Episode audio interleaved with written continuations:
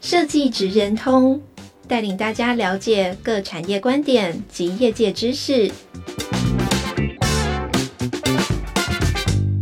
以设计的角度切入，让大家理解各产业中设计职人的成功关键或必备技能，快速掌握产业与设计脉动。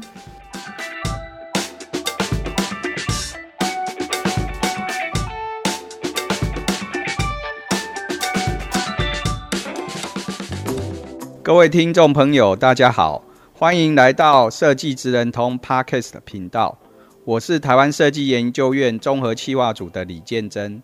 我们今天邀请到完美文创的连格辉总监，与我们谈一谈台日国际设计合作的一个经验谈。先让来宾跟我们观众打声招呼一下。呃，设计职人通的 Podcast 听友大家好，然后我是完美文创的总监国辉。好，那我们是不是请呃国辉总监先跟我们介绍一下完美文创公司以及贵公司的一些业务，然后也顺便跟我们介绍一下本次呃 Podcast 的报告的合作对象小泉制作所。很荣幸，其实这次可以来可以呃参与这次的 Podcast 的录制哦。那呃我我自己本人是在二零一一年的时候创立了完美文创，那其实就是开始了一个设计师。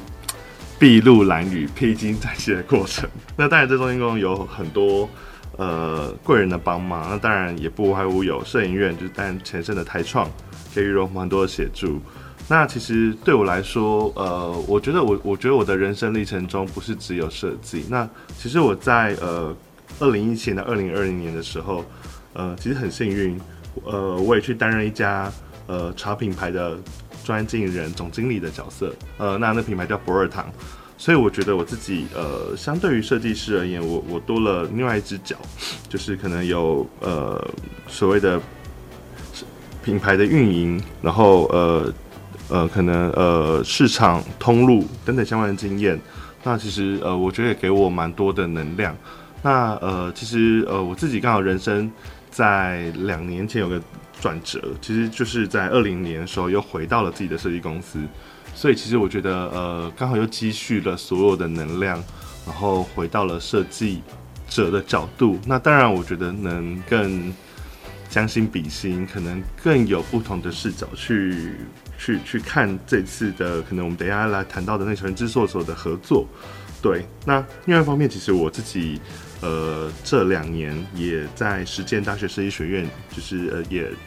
当担任就是呃助理教授的角色。那其实也在上文创产业相关的题目的议题。对，其实我自己也试着从理性或市场面角度去重新去看自己在做这些事情。嗯，那不好意思，那稍微再介绍一下，就是我们自己公司的业务哦。我们公司其实过去一直在服务于的是像是呃，我觉得。还是蛮多人帮助的啦，就应该说，呃，还蛮多不错的企业，譬如说星巴克，或是台湾高铁，或是呃，甚至故宫，呃，两岸的故宫，可能北京故宫，或是我们台湾的故宫，对，那都是我们的客户。那目前其实过去公司其实是从产品开发开始做起。那当然，呃，也逐渐的调整我们自己的脚步，以及过去的积累。其实从品牌策略、品牌行销、设计，其实是活动的举办，其实我们目前是呃多方的摄入。好，谢谢连总监。好，那呃，显然呃，我让我们听众知道一下，其实设计不会只有呃呃学校学到的一些设计本质而已。好。包含一些设计行销、设计品牌经营等等，都是呃成功要素很重要的一环。好，那也刚刚也听到总监说到，有很多台湾的知名企业的合作。那这一次呢，呃，您有一个声音极致之美的展览，好，这是跟呃日本知名的小泉制作所合作。那可不可以总总监跟我们介绍一下小泉制作所这个合作的起心动念？还有一些当初的结缘的一些开始，因为从国内到国际，这等于说是跨了一个不一样的门槛。那麻烦总监跟我们分享一下。好，那分享之前，其实我觉得可能还是要先面先铺铺陈跟铺垫一下这个内容哦。就是不会有人傻到就是要去跟突然哎、我要找外面的人来合作，然后把它做个品牌或做个展览。那我觉得应该呃，从我自己的创业初期开始，那时候其实就思考着，哎、除了做设计服务外之外，自己能不能做一些商品开发，或是做一些所谓的我们那时候认知的品牌，在做呃部分。所以那时候其实本来呃，除了设计服务外，就是在做所谓自己的品牌。那时候其实专注于是类似像茶道具或茶器具的呃产品的设计。对，那我觉得我。呃，我觉得像人家讲古啦，我们在二零一四年的时，大概是台湾文创产业可能刚开始蓬勃跟发展的阶段。那那时候其实我们对于文创产业，我相信不管是设计端或市场，或是一般消费大众，我觉得对于文创的角度还是扑朔迷离的。可能呃那时候的文创可能比较接近是文化内容符码，可能大家就会买单。对，但是但是但是时过今日，我我觉得文创产业其实已经经过了很多的巨大的变动。那甚至于这疫情的状态，我相信已经做了很大很大的改变。对，那呃，我我自己其实也在倡议跟倡导，是我认为可能文创的下一阶段在二零二零二三年以后，我们文创到底要跟大家沟通内容是什么？其实当然不外乎，我觉得呃，也是今天我觉得一个谈很重要的部分是，我们设计者可能很难。无中生有一个产业或是一个内容，但可能就既有现在的可能时代趋势跟潮流去找到我们自己可能性。那当然，呃，我觉得不外乎现在的循环经济，可能养生啊，可能宠物萌宠市场啊，或是长月体验，可能生活，可能都是我们现在很关注的焦点。那这也是为什么，呃，这次之后想要开始去把。呃，日本这样的展览或者我们这样的品牌带进来，那那也也其实也在我觉得想透过这件事这个展览跟台湾的消费大众去沟通，可能呃就是文文创商品可能不是只有个面向，可能包含了五感体验，可能不是只有呃装饰性的，可能可以做心灵的舒压，因为呃大家可以稍微看一下他们的家产品，他们家产品其实是。敲击之后的声音让你感到很舒服，对。那它其实其实不是只有装饰性的东西。那那接下来其实呃，我在呼应到我刚刚前面讲的那个，可能在二零一四到二零年那那个状况，我我觉得想用一个最近比较我觉得比较流行的词叫内卷的概念。这个内卷其实是来自于中国，它讲的是一个呃大家做内部的竞争叫内卷。那我觉得某些程度我们台湾。文创也是一种内卷的概念，因为我们市场小，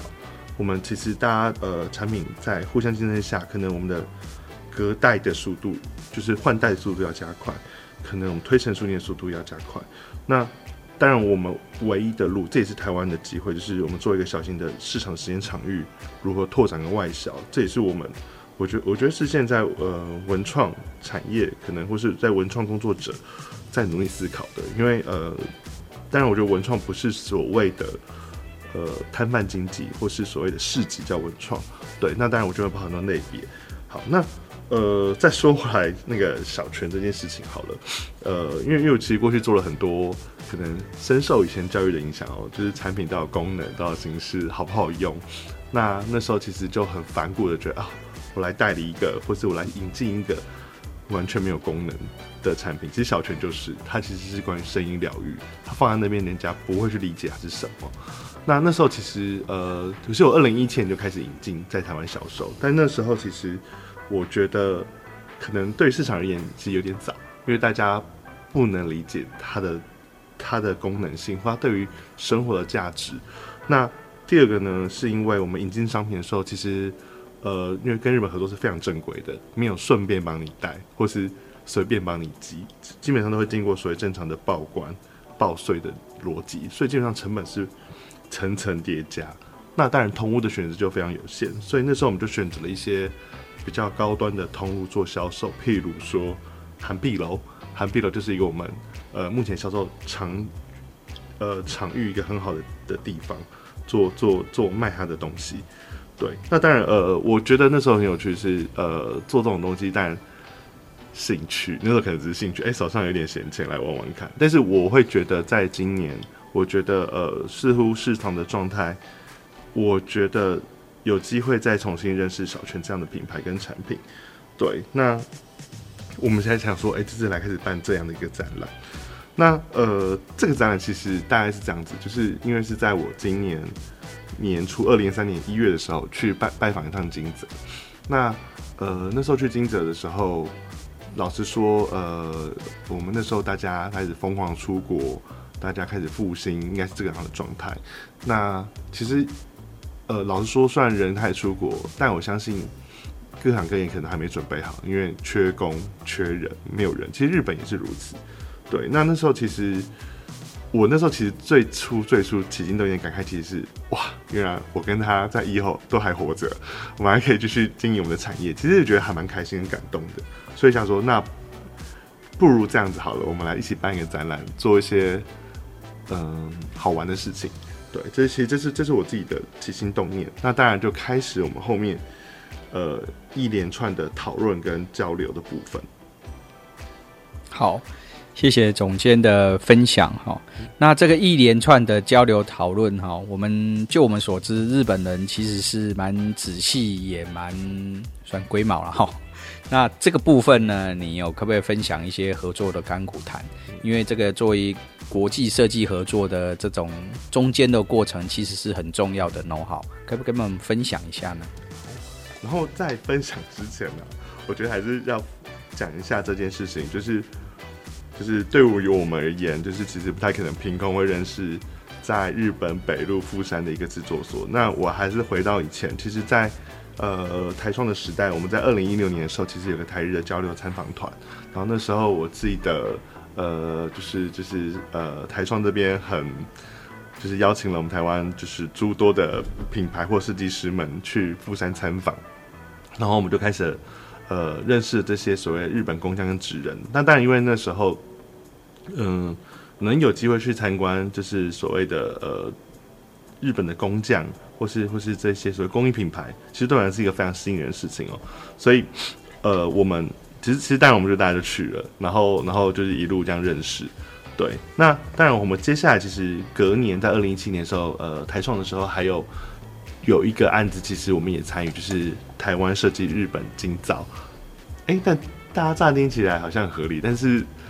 就那时候来讲，也是很大的冲击嘛。那时候就是可以，呃，轮到台湾设计，让日本帮我们制造，通常都是我们以代工的角度居多。但那那时候，我们就升燃起了各个，我相信那时候设计师们的自信跟那个优越感，以及我们想要做好这件事情了。我觉得那时候启动了一个这样的案子，非常有趣。所以，所以我在那时候其实才认识了那时候小泉先生。那呃，我们的合作其实是来自于一个。非常简单的一件事情，因为那时候我记得，呃，有特别介绍，小云先生是专注于声学的产品。那那时候，我觉得那时候可能就身为设计者吧，很爱胡思乱想。其实，在一场交流的晚会上，只是跟小云说：“哎、我们不如来做一个可以干杯的的杯子。”然后碰上去就“叮”干杯这样子感觉。然后那时候，小云社长就觉得：“哇，这这是一个太棒的 idea，然后一定要跟我合作。”而且那时候其实甚至还跟我说，一定要谨守这个秘密，只有我能跟他可以知道这些事情。然后我们来做这样产品开发。但后来其实站在这件事情，呃，我我觉得创意的开始我觉得很棒。但是其实那时候我在仔细思考这件事情，假如我们来做，我们合作的呃契机点是什么，或对于双方的利益点是什么？我觉得才是重点。那后来其实我们在做这个呃所谓的干杯酒杯的设计的时候。其实我觉得重新回去审视一下我们呃亚洲的品酒文化，那当然我们的品饮文化可能来自于白酒，那白酒但有很多类别嘛，当然我们台湾熟悉的金门高粱，跟日本的 Sake，然后清酒，那当然呃还有中国市场的、呃、烈酒文化，我我觉得我觉得都是说我们的品酒文化。对，那那时候在思考的是干杯这两个字，干杯在日本叫干杯嘛，那日可能西方叫 chill 这样字型，那。光干杯这两个字很有趣哦，在我们台湾的干杯就是一饮而尽，对，叫干杯。但是日本的干杯，干杯不一定是一饮而尽，它可能只是一种庆贺、祝福的一种方式。对，那那其实对于干杯这件事情，其实很有趣。所以，所以那时候思考说，哎，那能不能制作一个这样的杯子？那关注到是礼品市场，然后加上日本的工艺，那以及我觉得有件事情是可以驱动的，就是因为呃酒市场，所谓这种礼酒市场本来价格就是高的，因为酒是可藏的、有年份的、可估值的，那对应到一个高值版的杯子这件事情，是不是可以对标？其实，其实这是我们想要做的事情，以及。从我们台日文化的那种干杯文化或者饮酒文化，那么去跟其他市场做沟通，其实这是我们在做这个合作的起心动念。那当然，我觉得可能有好的创意，但是我觉得后面当然，呃，我相信日本人或是日本厂商一定比我们更实事求是思考做这个产品的的目的跟跟跟跟跟我们要去杠杆的事情是什么。对，那另外刚刚其实呃组长这边有问到一个干股谈了，其实呃我觉得我觉得苦甘苦的比例呃其实对我们来说是经验的拓展了，没有那么苦，对，但但是也蛮有趣的是，譬如说其实我们在开发一对杯子，我印象非常深刻的是，我们一个杯子开发了将近一年半，就是。我想说，哇，这个节奏感实在是不敢领教，也不要说不敢领教，这是非常值得去好好思考的。就是，哎，一个杯子怎么会开发这么久？那当然，我觉得，呃，可能回到我们推敲到，可能对日本人对上东西的谨慎，那小心，可能，可能，可能，所以时间会拉得比较久。对，那那我觉得，我觉得这是一个让我从来没想过一个杯子可以开发一年半的经验啦。对，可能在台湾，我们可能都被。业主给毙了这样子的，因为对，那当然你说呃中间设计费、差旅费能不能对做好对价的关系？老实说，其实还真的没有办法。对，因为我记得一个杯子，我们可能飞过去金泽两次，那呃小林市长也飞来台湾两次。其实其实就一个杯子开发成本，我认为是非常非常非常高的。好，那刚刚我觉得我觉得，但我觉得除了甘苦谈中间，我觉得中间有个最重要重要关键就是。如何建立好双方的信任？就是就是呃，这也是我觉得我们台湾过去不管是我们设计产业，我觉得相信所有产业能跟日方长久合作的很重要的关键。那当然呃，我们可以理解部分的日本文化，或是或是日本的呃，不能说官场啊，因为日本在商业的需要谨守的道德或本分，或对于呃秘密的保守。我我我，或是商业道德的建立，我我觉得可能是我们台湾厂商或台湾人，就是在跟日本，我觉得呃很很重要的一的，就是很好的一个，我我我应该说值得我们嗯、去去去去呃日本沟通的一个我们自己的特质。对，那当然呃这，然后第二个是我觉得跟日方合作，就是呃因为因为其实上次之前跟是呃，台创的时候去拜访了很多日本厂商，其实也认识了很多在高刚上面的厂商。那当然，如何专情这件事情，我也觉得很重要。因为对他们来讲，每个产业都有自己闭锁的产业链，那你可能没办法要跟同时很多人合作。对，你可能呃，你必须要呃，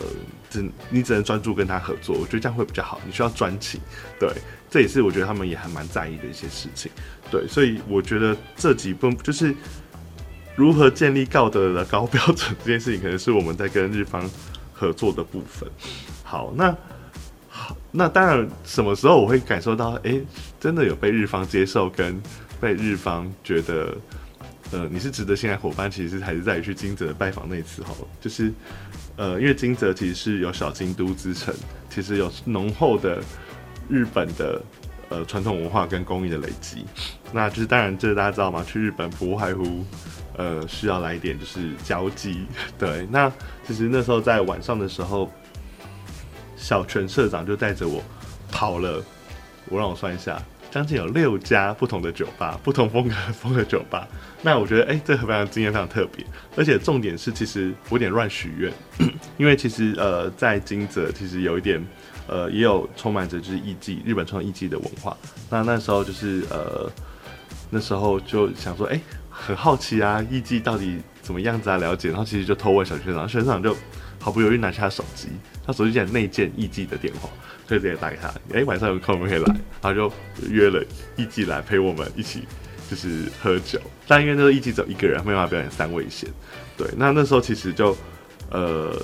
能感受到就是日方满满的诚意，以及把你当做一个或许是朋友或商业上的伙伴去去去去去去。去带领了，对啊，所以我觉得，呃，当然，我觉得后面这个过程就不赘述，但是，但是我觉得如何建立双方性的沟通，我觉得在方方面面上可能需要去建立诚意。对，那其实我觉得我自己在这次合作当中，呃，应该说跟他们在合作产品开发过程中，有一个让我很很惊呼、很诧异的事情是，其实我们作为设计者，第一次收到工厂跟我说。这样的设计可以，这样设计不行。他他还给我们了一个 guideline，就是跟我们说，哎、就是这个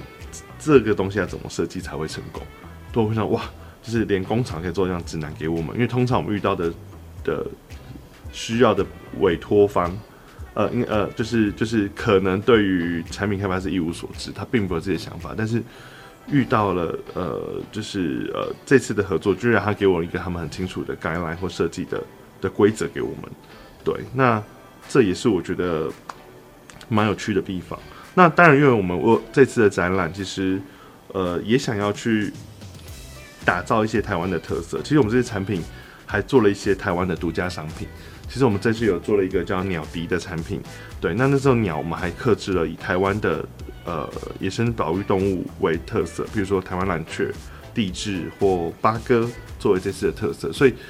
我觉得，当双方建立诚信的时候，以及互信的之下，什么事情都好谈。对，好，谢谢总监的分享哦。那从这个分享，那我们知道，要跟日方的合作里面呢，要建立信赖感是非常重要的。那当然，这个应该也不是只是跟日方了哈，很多。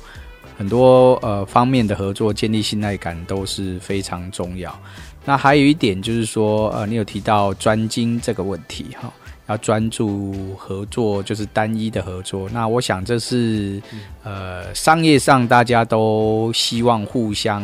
呃取得一个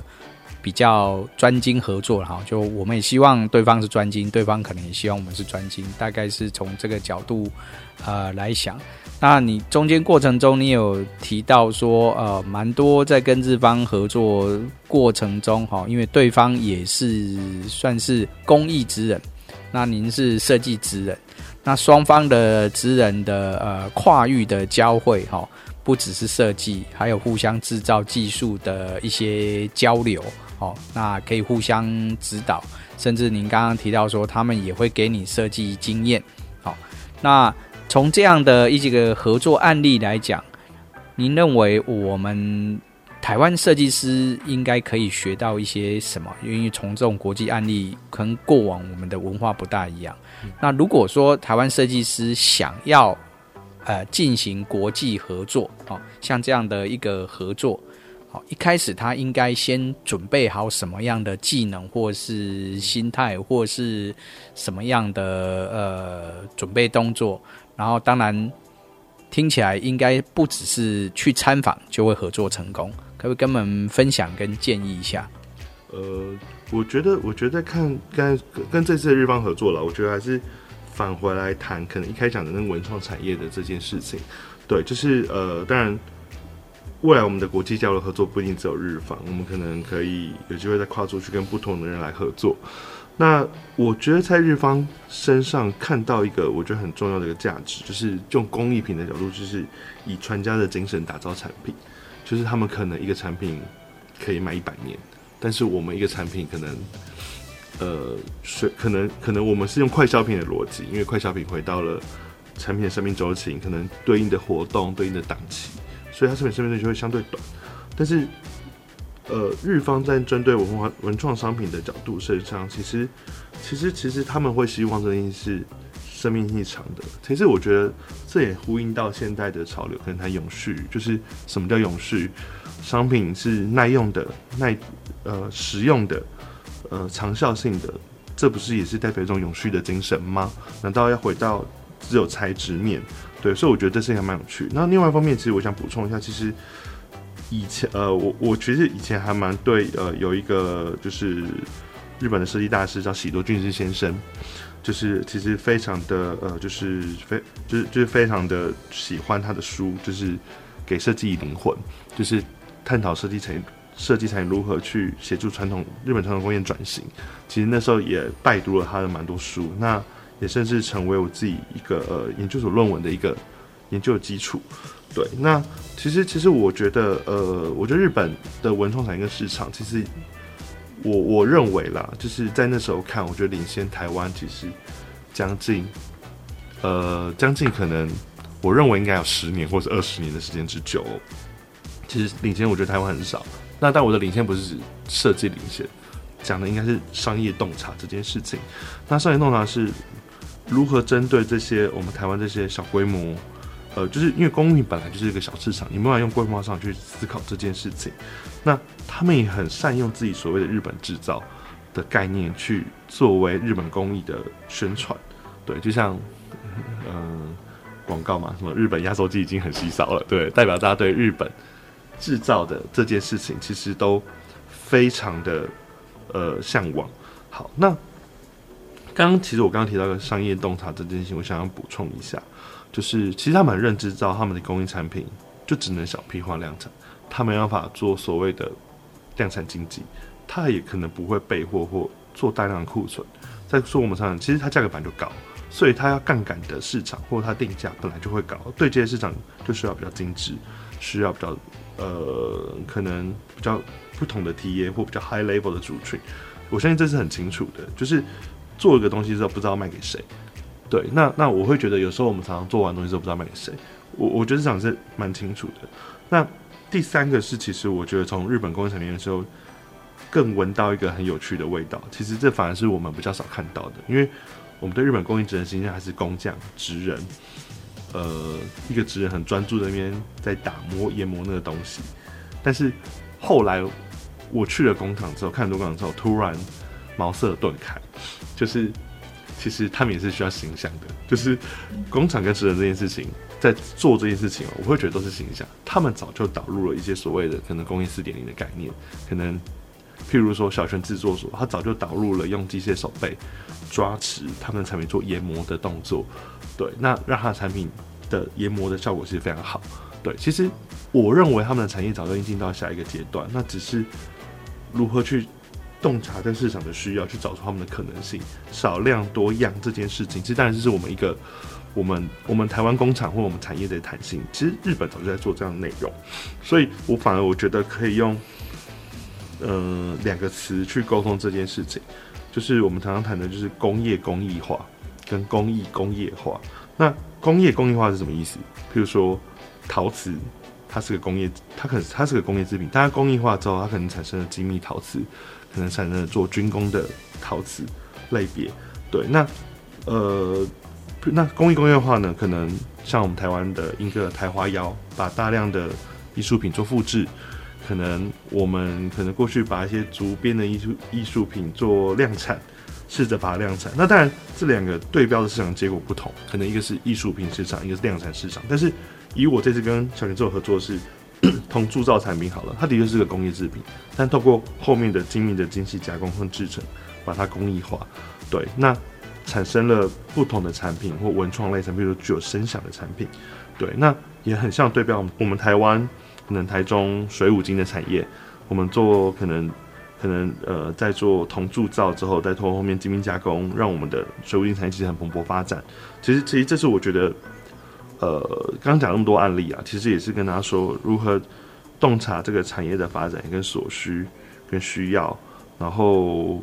我觉我觉得这是一个设计师的一个呃需要长出的能力，因为你看对了市场，想好了策略再来出手。对，那我相信有时候不一定是要一百分的设计才能成功，或许你做到七十八十分的设计，这个东西成功不在远处。对，当然这是这是我觉得是给大家一个比较抽象的概念，嗯。嗯，了解，就是呃，总监给我们的分享，其实啊、显然、我们的设计职人在设计本质上啊，设、计应该是基础能力，哦，那应该有很多需要跟合作方沟通，哦，包含行销、包含市场定位等等，这个才是让整个商品可以成功的一些要素。所以这些技能呢，呃，应该是我们。可以自己去呃准备，对，包含你对市场的了解等等这些。好，那贵公司这种国际合作啊，你刚刚也提到，就是说呃有一些起心动念，那也透过呃之前摄影院前身台创的一些合作的一些启动。那您认为这样的合作案例是有哪一些合作项目可以让台湾设计公司进行呃未来他们想要进行国际合作的一些参考？因为呃我们都知道台湾的设计师国际得奖能力很好，那如果可以把这个能力做比较好的扩散，好，透过您这样的案例，是不是可以让台湾的设计界更容易在国际上发声？所以这样的经验，怎么去协助台湾的这个设计产业、设计公司进行合作呢？可不可以给我们比较，呃，比较讲这个也不是太，就是。不是说呃一个一个什么希望愿景，但是我觉得呢，能够像这种能够国际合作，然后做一些国际经验的合作，然后吸取双方文化，是一个很好的一个经历。好，那这种经历呢，啊、怎么协助台湾的设计产业有更多这样的经历，其实会让整个台湾的自信心更强。嗯，谢谢。好，那我。呃，其实刚刚呃组长问的问题是因为我我觉得有个难点是因为通常我们设计方通常都是写作者，就是呃如何看见产业的需求与需要，然后呃从设计的角度加以进入。那当然这种进入中有很多，比如从设计思考，或是呃导入设计流程，或是透过产品设计，或是透过策展，我觉得都是设计者可以发挥的方式。对，那。我们自己，我自己认为，其实呃，设计者在进入呃，就是在进行合作的时候，我自己其实有一个想法哦。当然，这件事情其实跟我自己未来也想要可能创业的可能性，就是我自己是观察到，我们台湾人去日本旅游，我们可能不是只能就是嗯、只满足逛街、吃吃喝的部分。那去日本旅游有没有可以得到更多你看不到的？对，那其实这是我很想要做的事情。对，那那当然，如何如何带大家到你去不到的地方，就能不能透过一个类似叫公益见学的概念，就是带大家到工厂或产地见学，跟着职人学工艺。那那其实用旅游的角度或旅游的视角去做这件事情，其实这是我更想要做的事情，因为旅游才是人的。应该说算是需求吧，因为人通过旅游去放松身心，通过去开拓视野，所以找到旅游业这件事情。对，那因为过去旅游业，因为我想疫后开放，回到刚疫情之后，所有事情都改变，大家呃不是只有想去原本的地方，他想去你没去过的地方，所以透过类似像小泉的合作，能不能打开对于日本可能这些职人的见学之旅？那我们来跟，譬如说跟旅行社来做合作，我们。开启一些工艺见学的小旅行，那透过旅行再来做带商品的销售跟贩售，其实其实其实这是我觉得我比较想要反过来的商业模式。对，那那那这样子的话，当然我觉得它是一个可持续性的商业模式。对，因为我们过去常常商品开发刚刚有讲到的，可能有商品生命周期，可能会有档期，可能有各种的时间问题，但旅游这件事情它是。可持续性的积累这件事情，其实这是我自己蛮关注的，就是现在做什么事情，可持续性或是就是 sustainable 这件事情，我我就来说这是很重要的一件事情。好，那呃，所以我觉得，譬如说如何去创造一个体验的流程跟内容，这也是大家可以去思考或或参考的对象，可能不是只有单一产品开发。对，嗯，以上，嗯。了解，所以这种可持续性就是，哎，应该说，总监给我们的建议说，设计师不应该本身只是专注于他的设计工作本身呐。好，那因为设计是一个经验的累积跟转换，怎么样透过呃参访学习，然后做可持续性的一些应用，就可能可以有更多想法。那当然，这也给给我们这个呃设计职人通的听众，就是呃。说明一下，那因为摄影院其实一直有在推动这种呃国际的一些参访学习哈，那呃它应该不会只是单纯的游玩哈，它是有知识性的学习。那我们本身呢，国外有在进行，那国内有一些呃 open 工厂的一些活动，好，所以呢，目前呢有英歌有。呃，食材的，还有一些北投的，也欢迎呃各位职人有有兴趣都可以来接洽。那最后呢，是不是可以连总监给我们一些期许跟勉励？因为我们知道很多台湾的新锐设计师呢，都有满腔的热血。那他们这些热血呢，想要在设计、工艺、哦社会做有所贡献，好，给我们一些期许，然后呃给他们一些信心。嗯，好，就是。我觉得当然，呃，我我不敢说是就是多资深的前辈啦，就是当然就是已经在就是这个圈子有些打滚。那我觉得反而想一些比较有趣的，就是人多的地方不要去。那那当然是呃，不是说呃，我我讲的意思是指说，或许大家可以探寻着你自己喜欢或是你有兴趣的产业，或是你哎，这是这个部分你有想去投入，对，因为呃。就工业设计的角度而言，你小到一个随身碟，大到一台汽车，大到飞机，都是工业设计的范畴。其实内容内容真的太大了，但你可能找到一个你可以感染、可以理解的产业去学习。那我相信大家在未来自己的本质上一定找到可以可以发挥的舞台。对，那呃，但不是说呃别人做我就不能做，不是说这样子，应该是说或许可以找到这个呃是。可能这市场或者产业的缺口，那透过设计导入，那有时候往往我们看到，可能我们最看不顺眼的，或是需要被改善的，都是值得被呃市场投入的。那我觉得这个案例也非常多，可能就像呃摄影院投入了，比如说可能比如说车站的改造，呃哎游轮的改造，交通工具的改造，其实我们刚刚都认为是需要被改善，其实也慢慢也得到被。